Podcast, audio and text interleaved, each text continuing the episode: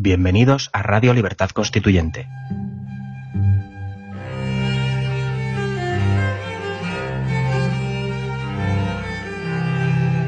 Están escuchando Los Florilegios Diarios de Trevijano.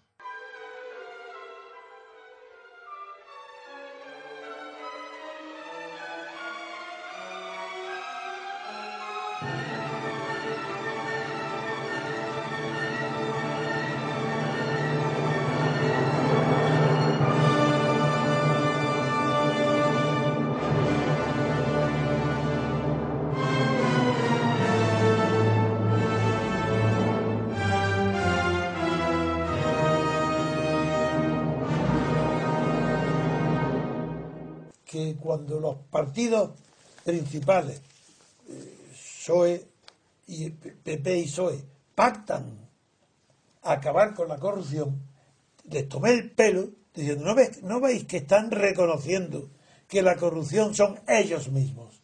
Ya que si para acabar con la corrupción hace falta un pacto de ellos dos, están reconociendo, nosotros somos los corruptos y vamos a pactar no corrompernos. No las leyes, eso ya lo comenté. Bueno, pues eso viene a ser igual. Si los partidos entre ellos pactan no admitir que los bancos condonen, o mejor decir, donen, perdonen, perdonen los deudos, condonar, claro, es perdonar, porque los bancos dan crédito a los partidos que, luego no los pagan, y eso es condonar. Si los partidos se prohíben a sí mismos, porque ante quién se prohíben, ¿quién los juzga? ¿Un contrato?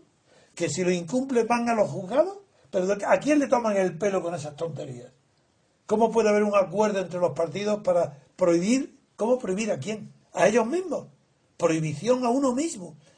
De aceptar que los bancos te regalen, te condonen, te perdonen, no te exijan el cumplimiento de una deuda, es decir, de un crédito que antes te han dado. Pero no veis que todo es una verdadera locura del pensamiento, del sentimiento, del derecho. ¿Pero esto qué es? ¿Cómo prohíben? ¿Prohíben a quién? Para prohibir hace falta a alguien distinto del que prohíbe y que el que prohíbe tiene poder de exigir las consecuencias del delito que incumple esa prohibición.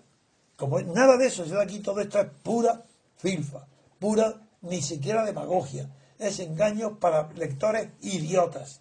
Entonces, ¿qué es lo que creen con razón los propios titulares de los periodistas? Que dirigen periódicos para tontos. No es que ya la política esté hecha en España para que, para que los tontos crean que eso es algo que tiene sentido. Es que en los propios periódicos, ¿cómo se puede decir el titular de los partidos prohíben? Léelo ahora, verás cómo se entiende mejor. Lee, los partidos prohíben que los bancos les condonen las deudas. Punto, se acabó. ¿Eso tiene sentido? Ninguno.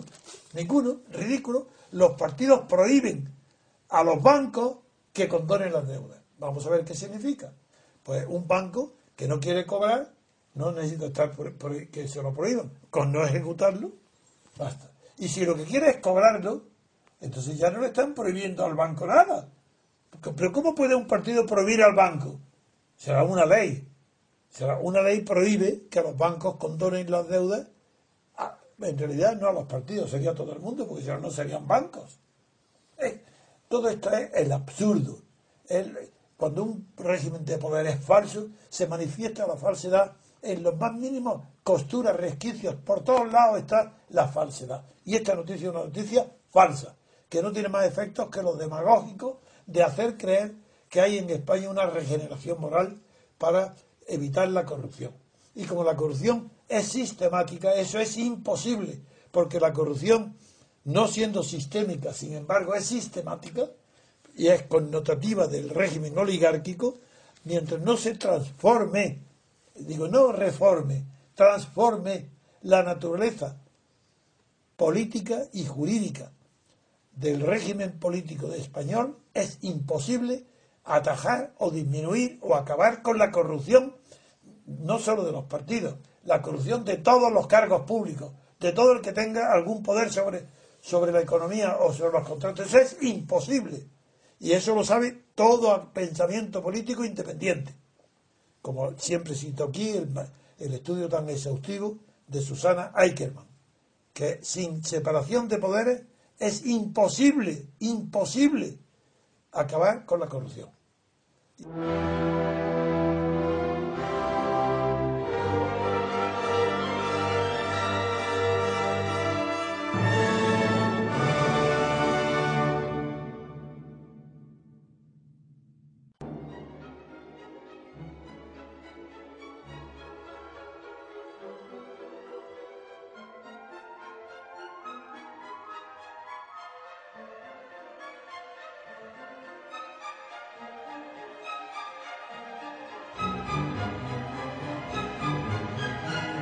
Pues todo lo que no sea ciencia, la verdad da miedo.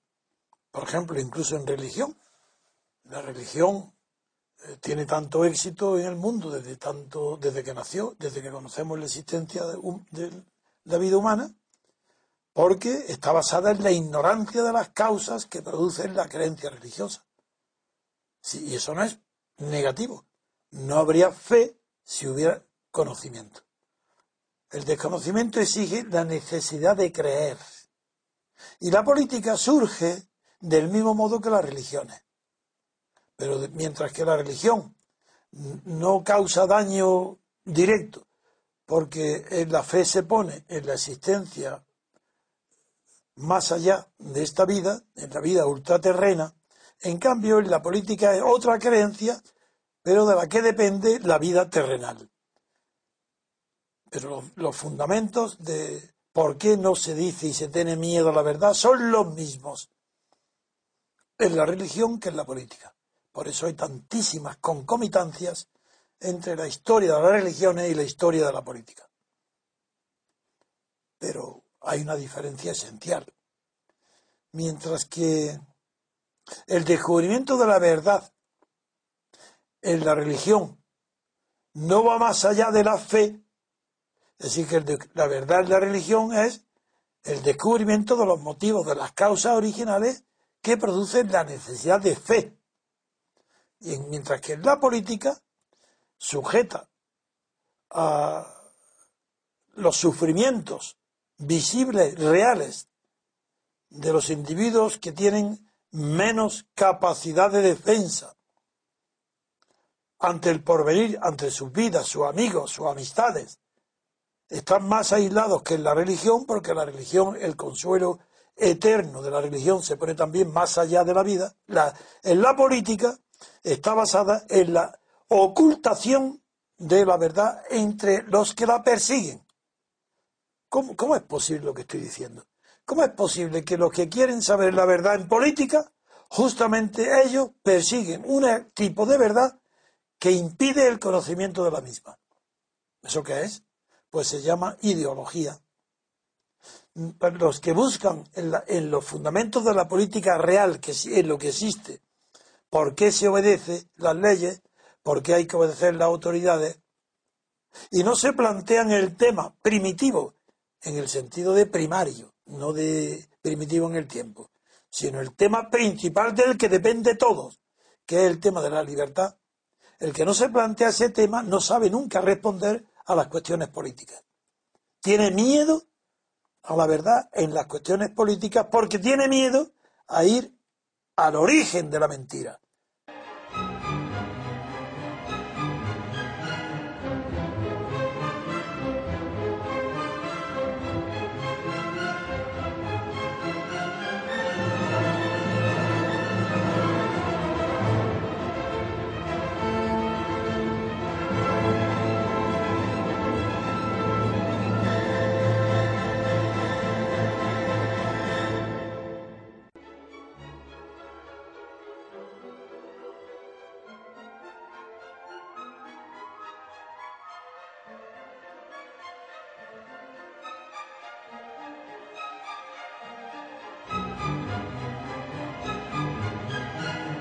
Cuando en un ambiente colectivo, donde todos los diputados y todos los medios de comunicación consideran que España es un pacto ciudadano, ¿por qué extrañarse de que un grupo de aventureros ambiciosos como los de Podemos digan que ese pacto de ciudadanos tiene que reflejar la condición de la gente? ¿Y por qué se deja que este señor, Pablo Iglesias, ofenda a la gente confundiendo un abstracto universal con la clase particular de gente impúdica. Es que la gente exhibe sus bebés en los sitios públicos, va con ellos a los conciertos musicales, al cine, o hace la vida ordinaria para darle de bebé, de mamar delante de, de todos los espectáculos, en cualquier tipo. No, Está ofendiendo a la gente, porque la gente no es lo mismo que pueblo. Pueblo es la colectividad universal, entera. Gente se utiliza la palabra gente desde hace más, no, menos de dos mil años, porque gente es la que pertenece y está encuadrada dentro de una organización gentilicia, porque viene de genes.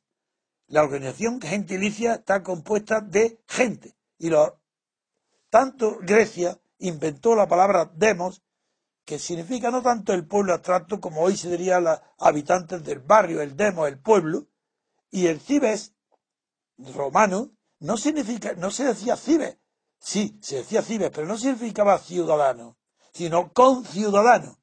Eso ya no es gente, ni el conciudadano, ni el pueblo son gente.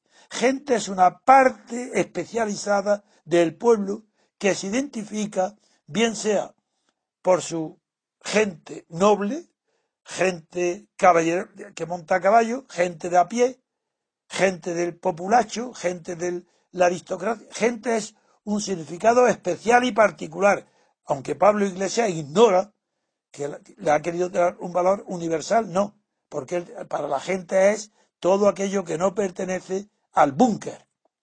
¿Y quién es el búnker? Primero, la clase, ni el rey, ni la clase, ni la oligarquía eh, financiera. Eso no, eso lo respeta Pablo Iglesias.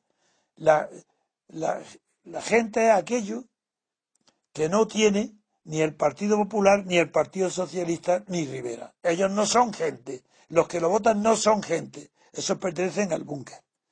La gente es el rey, la banca y los partidarios de Podemos. Esa es la gente.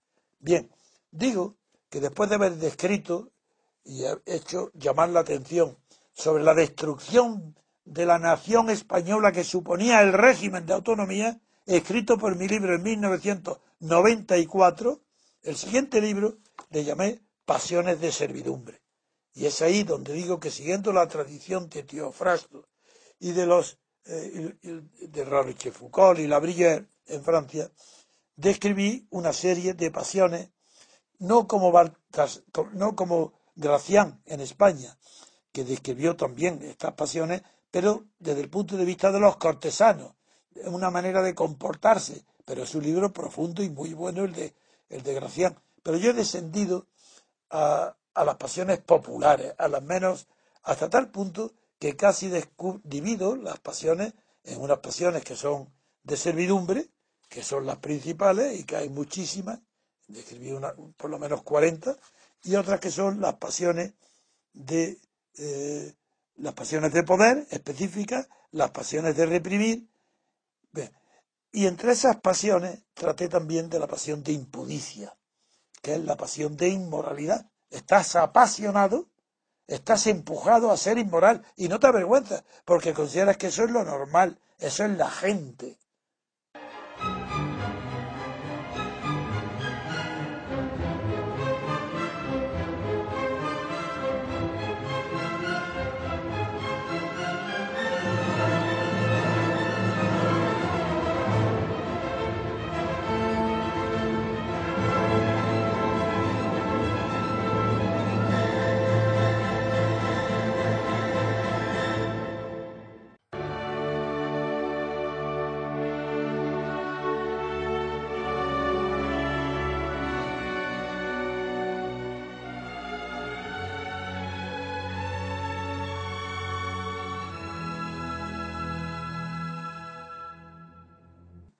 En Estados Unidos hubo libertad constituyente, un periodo de libertad constituyente. Y en el primer periodo hicieron un ensayo de constitución, que fue la primera constitución, y fracasó. Pero era libertad constituyente también en la primera. Pero los fundadores de Estados Unidos, lo que se llama padres de la patria, tuvieron la grandeza moral de reconocer que habían fracasado en su primera constitución, la llamada confederal. Fracasaron y estuvo a punto Estados Unidos de disolverse, de desaparecer. Del fracaso fue tan grande que era inviable. Y en, Filadelfia, en el segundo, en el Congreso del Constituyente del que salió luego la Constitución actual, la federal, la inmensa mayoría de las peticiones dirigidas a los congresistas de todo Estados Unidos no eran de carácter político, eran de carácter económico. Y tan directas y tan simples como dirigiéndose a los diputados diciéndole por favor que las deudas del Estado puedan ser reclamadas y pagadas. Ese fue el 80% de las peticiones del pueblo de Estados Unidos. En la confederal no había autoridad central ninguna. La consecuencia es que la autonomía de los estados confederados no tenían instituciones para que un poder superior le obligara a pagar las deudas a los acreedores. Y Estados Unidos estaba en quiebra porque el Estado no pagaba. No digo que ese fuera el fundamento, ese fue el móvil, pero soy un jurista y sé distinguir entre móvil y causa. esa parte económica que he descrito es el móvil principal, lo que movió a buscar otras soluciones. Pero la solución que encontraron tiene una causa distinta del móvil. Y la causa distinta es que encontraron en el federalismo la solución que parecía imposible de encontrar al problema de distintos estados con distintas riquezas, con distintas poblaciones, e encontraron la igualdad renunciando los estados más poblados a mayor número de representantes en el Senado. Porque en un Estado federal es esencial la figura del Senado. En el Parlamento los diputados representan la igualdad y la libertad y la igualdad numérica de los, de los representados por cada diputado. Pero en el Senado no. En el Senado Estados Unidos tuvo la originalidad y la grandeza moral de que todos los estados aceptaron que en el Senado habría dos senadores por estado, fuera grande o pequeño, fuera de millones o de unos cuantos miles. Y ahí encontró la grandeza porque eso permitió fundar nada menos que el presidencialismo. Sin eso hubiera sido imposible. Así que mientras que en el Estados Unidos, en la primera constitución, no era presidencialista, era parlamentaria, en la segunda tuvo que ser presidencialista y para ello el Senado encontró su fundamento, renunciando los más poblados a tener más número de senadores. Eso, eso fue, por eso hay una relación directa entre Estados Unidos y libertad.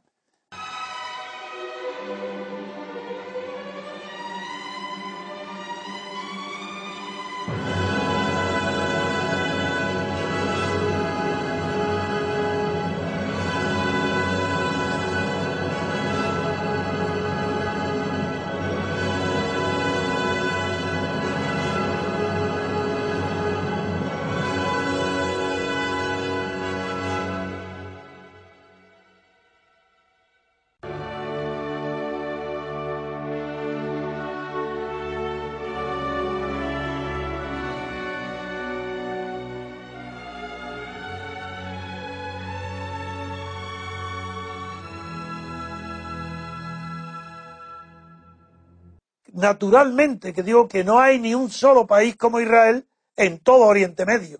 Naturalmente que quiero que los árabes tuvieran la misma libertad que tienen los israelitas para que vaya la policía a interrogar a Netanyahu. Eso es lo que no entiendo que no se comprenda. ¿Pero qué tiene que ver con el conflicto palestino o israelí?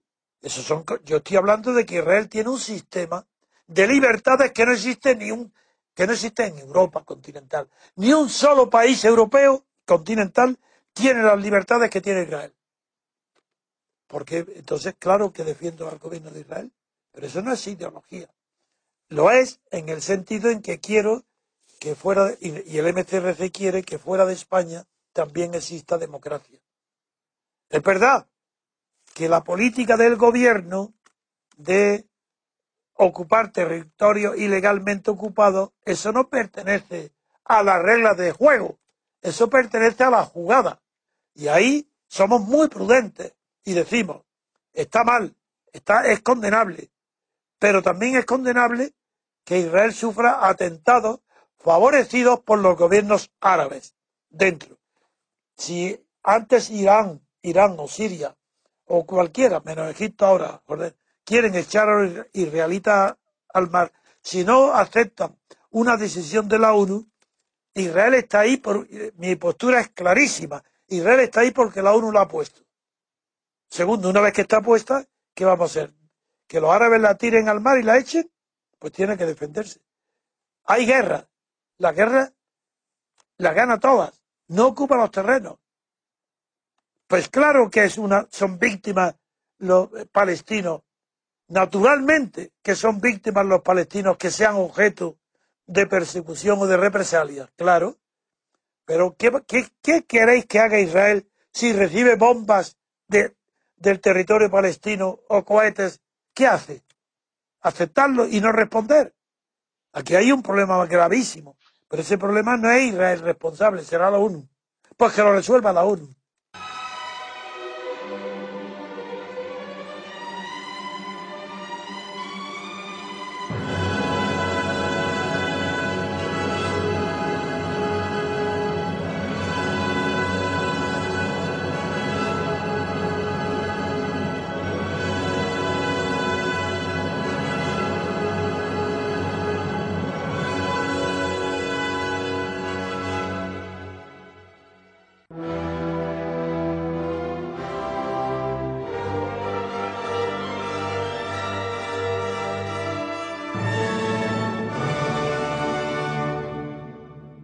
En Francia no hay separación de poderes. Sí, sí, porque el presidente de la República, aunque está elegido por sufragio universal directo, no puede designar libremente a su gobierno ni el programa de gobierno. Tiene que ser aprobado por la Asamblea. Primer punto. Segundo punto. Financiación. En Francia se financian los partidos por el Estado. Eso es una corrupción ya imposible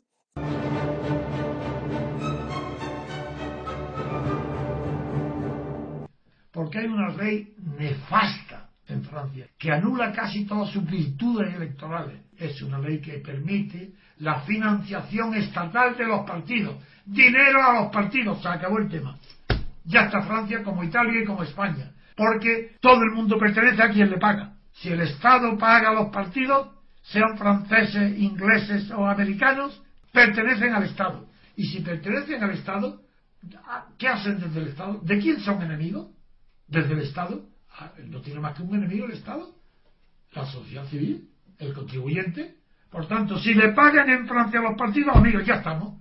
El contribuyente paga igual a un partido comunista que a un partido fascista, apagamos no, se acabó la política, se acabó la distinción. Eso es la dictadura, pero esta vez la del dinero. Por eso el poder tan inmenso de la banca, como nunca. Nunca la banca ha tenido en Europa más poder que hoy. Jamás. La banca tiene hoy tanto poder que ella eleva a, todos los tecnócratas de Europa vienen de la banca, de los bancos, todos, verán la biografía de todos, todos vienen de la banca. Y ahí están colocados dirigiendo y ordenando Europa políticamente. Y la Troika, y mandando inspectores a España, Portugal, a Grecia. ¿Quién? El antiguo empleado de la banca. ¿Y por qué? Esa, ¿Por qué tiene ese poder tan inmenso la banca? Porque el capital financiero ha sometido al capital industrial en el mundo entero. Es el capital de la finanza, es la financiera, es el que dueño de todo. Y donde todavía hay industrias potentes, como en Inglaterra, Estados Unidos y Alemania, eh, pues todavía se disimula un poco porque se ve todavía hay ciertos vestigios de, de, de una libertad económica que no existe en los países donde están entregadas las fortunas, como en Rusia y como en España, a los amigos del poder.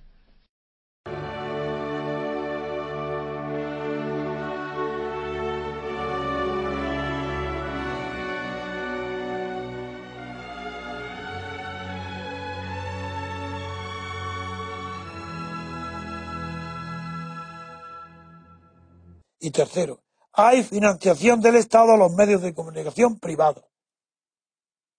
Es decir, eh, hay tales enemigos de, la verdad y de la honradez en la política que no se puede decir que porque Francia tenga elija un presidente y, y unos diputados de verdad, personas doble vuelta, esté más cerca. Sí, es más parecido a lo que queremos.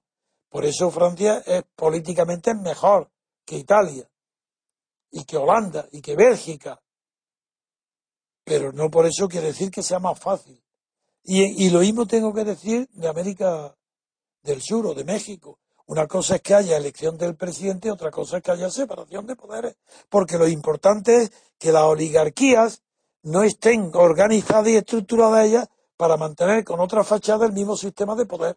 Y nosotros, el movimiento que he fundado, cuida muy, con muchísima particularidad que el sistema institucional desarrollado en la teoría pura de la República no entre en esos vicios.